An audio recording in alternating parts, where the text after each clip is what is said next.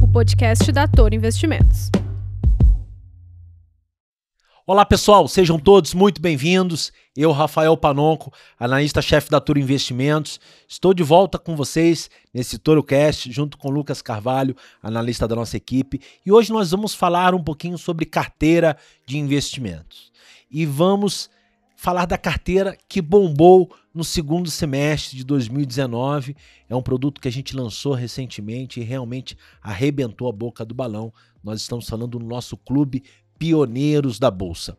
Para quem não conhece, o Clube Pioneiros da Bolsa é uma carteira de small caps. Small caps são aquelas pequenas empresas que têm um grande potencial de rentabilidade na Bolsa de Valores e a gente realmente arrebentou a boca do balão, não foi, Lucas?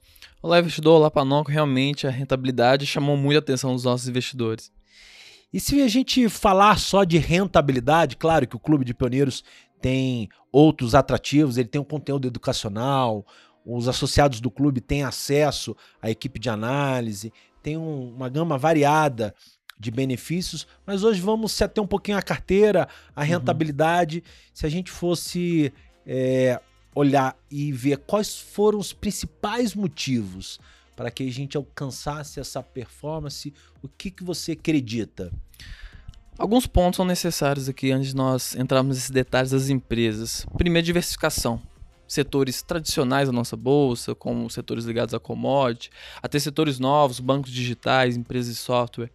Essa diversificação foi essencial para a gente minimizar os riscos de mercado. Outro ponto muito importante foi a composição, o peso desses ativos na carteira. A gente não ultrapassa mais de 10%, 15% da carteira. Ó, então, um ponto legal, pessoal. Uma carteira de ações, ela tem que ter uma diversificação. Sim. Não só de empresas, mas setorial. Uhum. Não adianta você ter duas, três, quatro empresas do mesmo setor. Se acontece alguma coisa no setor, vai impactar todo mundo. Justamente. Então, uma diversificação setorial e uma diversificação de empresas ela é extremamente importante. Só para o pessoal ter uma ideia, essa carteira gira hoje aí entre 10 e 15 empresas. Uhum. É, e outra coisa que é legal também, o, a ponderação, o tamanho de cada posição. Hoje nenhuma posição passa de 15%. Isso é extremamente importante, porque se acontece alguma coisa aquela empresa, alguma coisa que a gente não está olhando e pode vir a acontecer um fato relevante. Fatores externos, aquilo, economia política. Aquilo não vai ter um impacto tão grande. Sim. Ou seja, em termos de rentabilidade. Então, essas são duas coisas que o investidor que está começando, quer montar uma carteira de, de ações, tem que ter como é, uma regra, tem que ter como um, um, um mandamento. Concorda? Não, com certeza. Pegando setores diferentes, alguns setores têm maior sensibilidade à economia, outros nem tanto. E definindo esses pesos menores, a gente consegue diluir justamente os riscos de mercado e a gente consegue ter uma proteção adicional na nossa carteira e ter resultados cada vez melhores. Porém, diversificação ela tem um limite. Não adianta nada, então, ok, vou comprar todos, todos... os papéis da bolsa. Estou bem diversificado. Não, não é. A partir do momento é, mesmo você diversificando, tendo mais empresas, é, esse impacto ele vai ser reduzido na sua carteira. Então, Isso. é muito importante. Diversificação e, e, e balanceamento, é, balanceamento é, são coisas que o investidor tem que ter na hora de fazer a sua carteira. E outro ponto importante, na minha opinião, é a dinâmica. É, quando a gente fala de mercado de ações, todo mundo olha, ah, mercado de ações é longo prazo, é o famoso buy and hold. Uhum.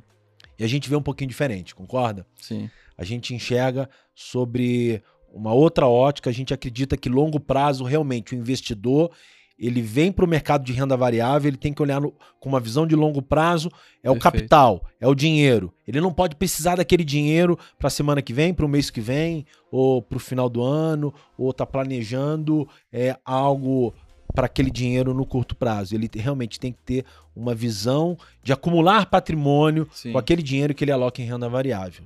Então, isso é longo prazo. Agora, quando a gente fala de dinâmica, quando a gente fala de olhar para o mercado e aproveitar as oportunidades, isso é curto prazo.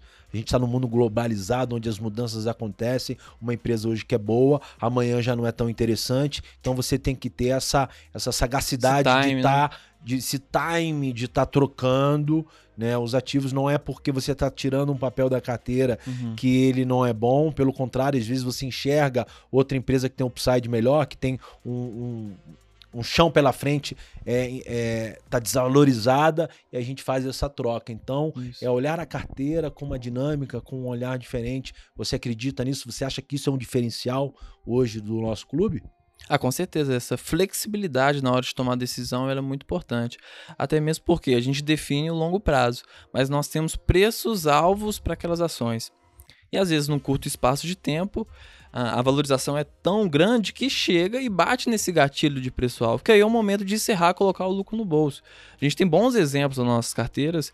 Eneve, Eneva eh, foi um ótimo exemplo que a gente diminuiu o percentual, ou seja, nós O tamanho, né? o A tamanho gente tinha um tamanho, uma de concentração. 10% foi para Foi 5%. para 5%, justamente para dar espaço para um outro ativo que a gente gosta. Justamente. A gente não vai comentar, a gente também não pode abrir a carteira, porque a carteira é do Exclusiva. é exclusiva, mas foi um, um, uma- um momento de realização de lucro.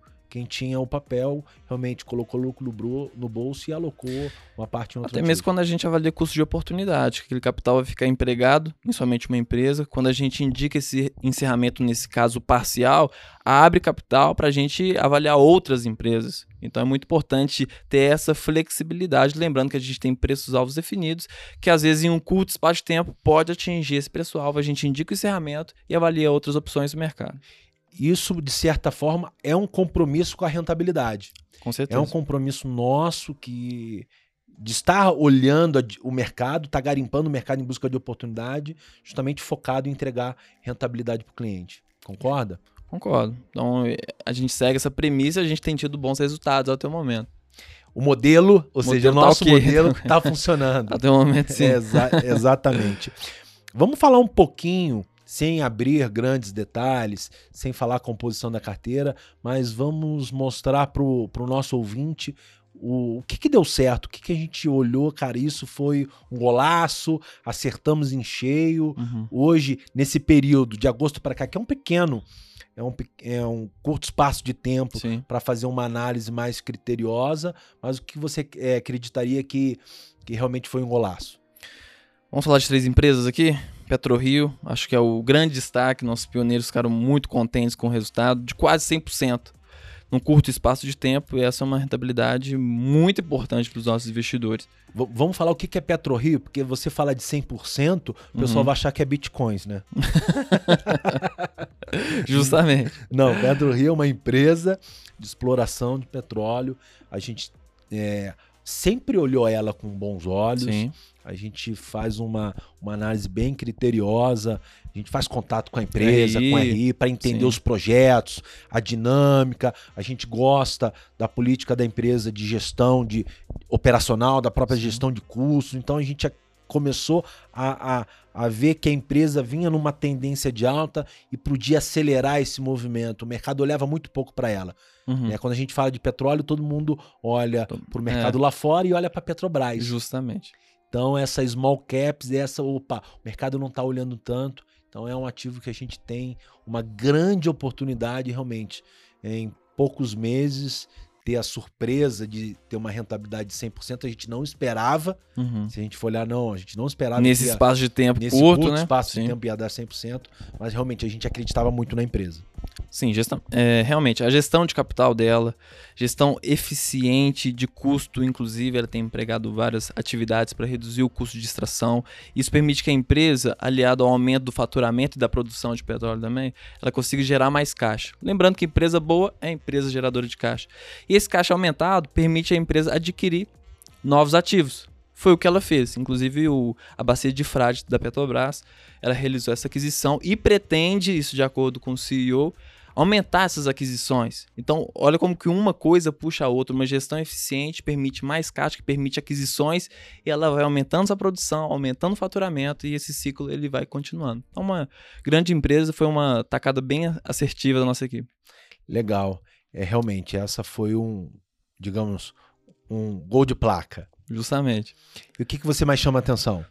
Nós temos uma operação em Dux recente também, a partir de 4 do 11, novembro, a gente indicou essa operação, que até o momento tem rendido algo próximo de 20%. Então foi uma outra operação aí com um espaço de tempo ainda menor, cerca de dois meses, né? Dois meses e um pouco, poucos dias, além de Guararapes. Então, essas duas empresas a gente coloca como outros destaques É. no nosso clube. E Edux é legal que a gente vinha já um bom tempo olhando o setor de educação. Sim. Setor de educação, a gente fala, não, não é o momento ainda, não é o momento. O mercado ainda tinha aquele é, setor de educação é dependente do FIES, É. e o FIES Mudou morreu, muito, né? e, e a gente não enxergava um fluxo comprador entrando nas empresas de educação. Uhum. E aí, de um tempo para cá, a gente começou a olhar mais de perto.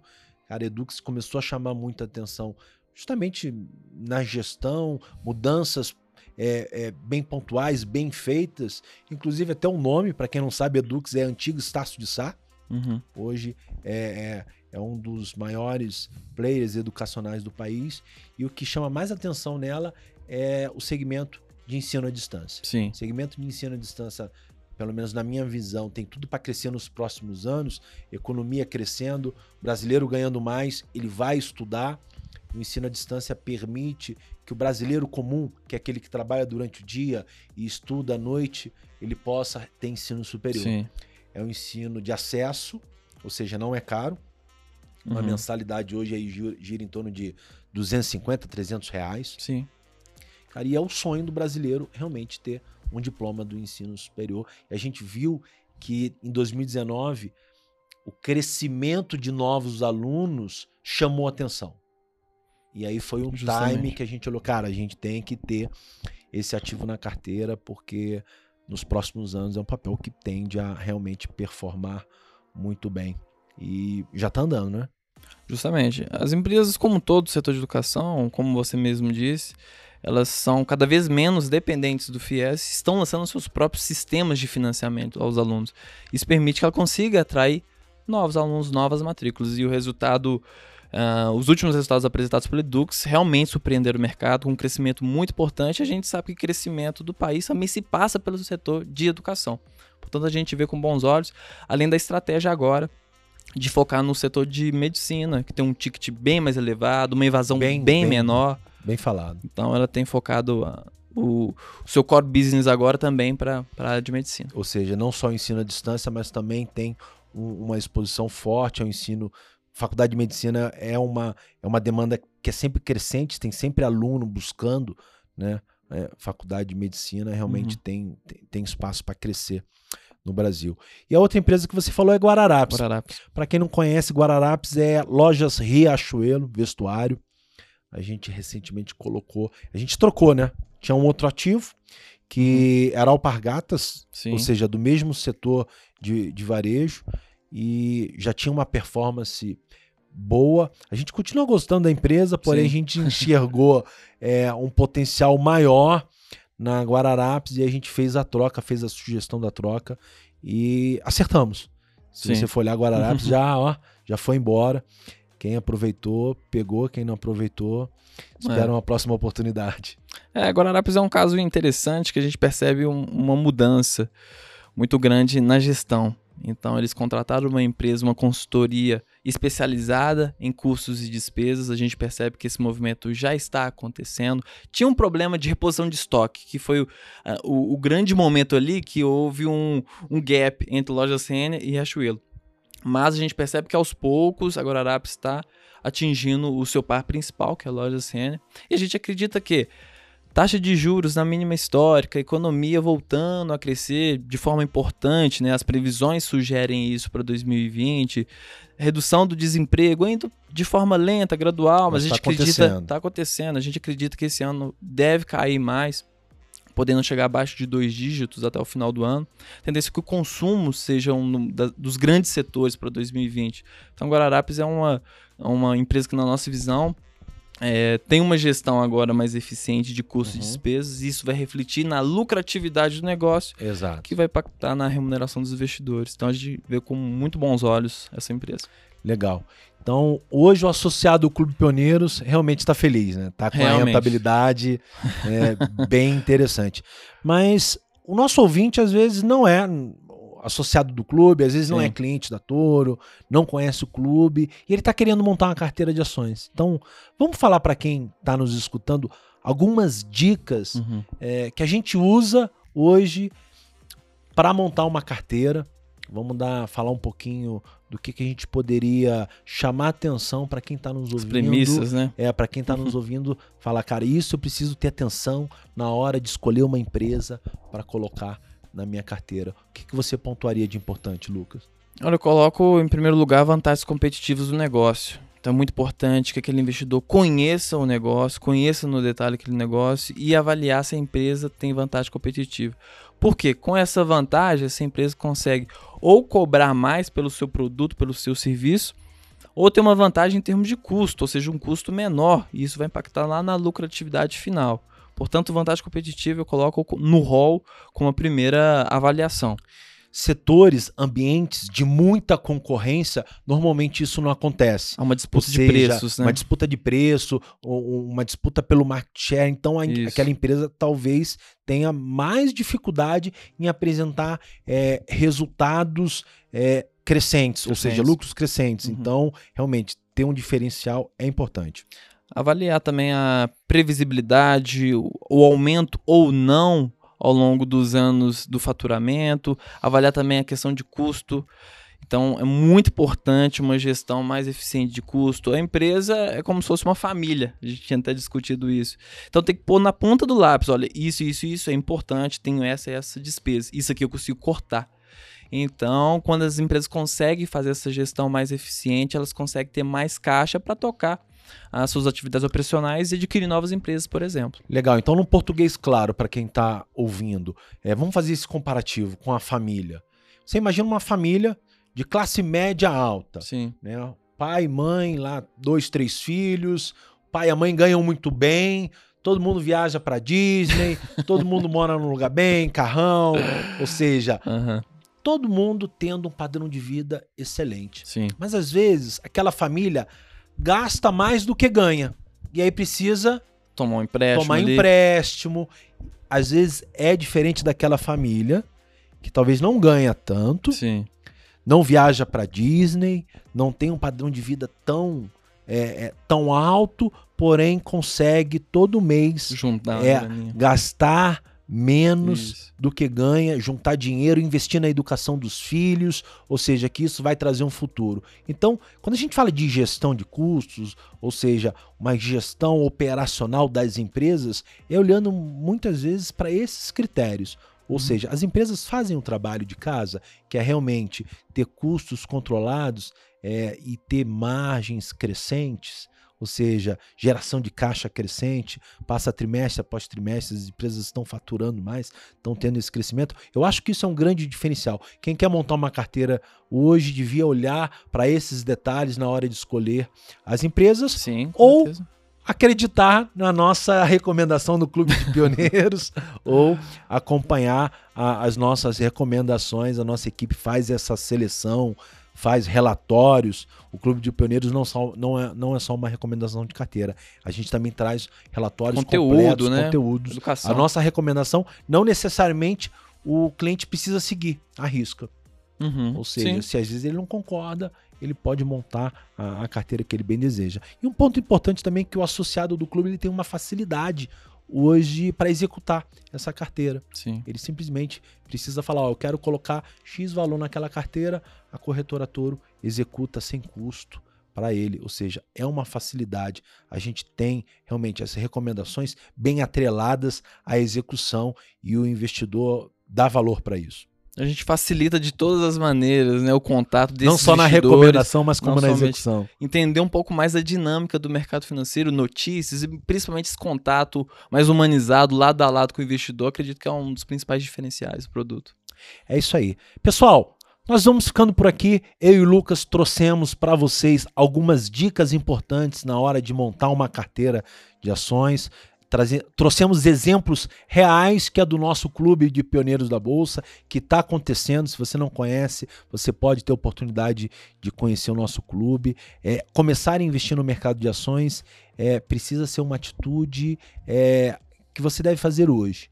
O mercado para 2020 a gente está acreditando numa continuidade no crescimento, a gente está acreditando bastante na bolsa. Realmente a tendência de alta é se nada mudar, deve continuar. Você deve é, acreditar também e olhar o seu portfólio, olhar seus investimentos, ter essa diversificação, não está só na renda fixa, você tem que ter fundo imobiliário, carteira de ações, dessa forma você provavelmente vai construir um patrimônio bacana. É isso aí, pessoal. Eu vou ficando por aqui.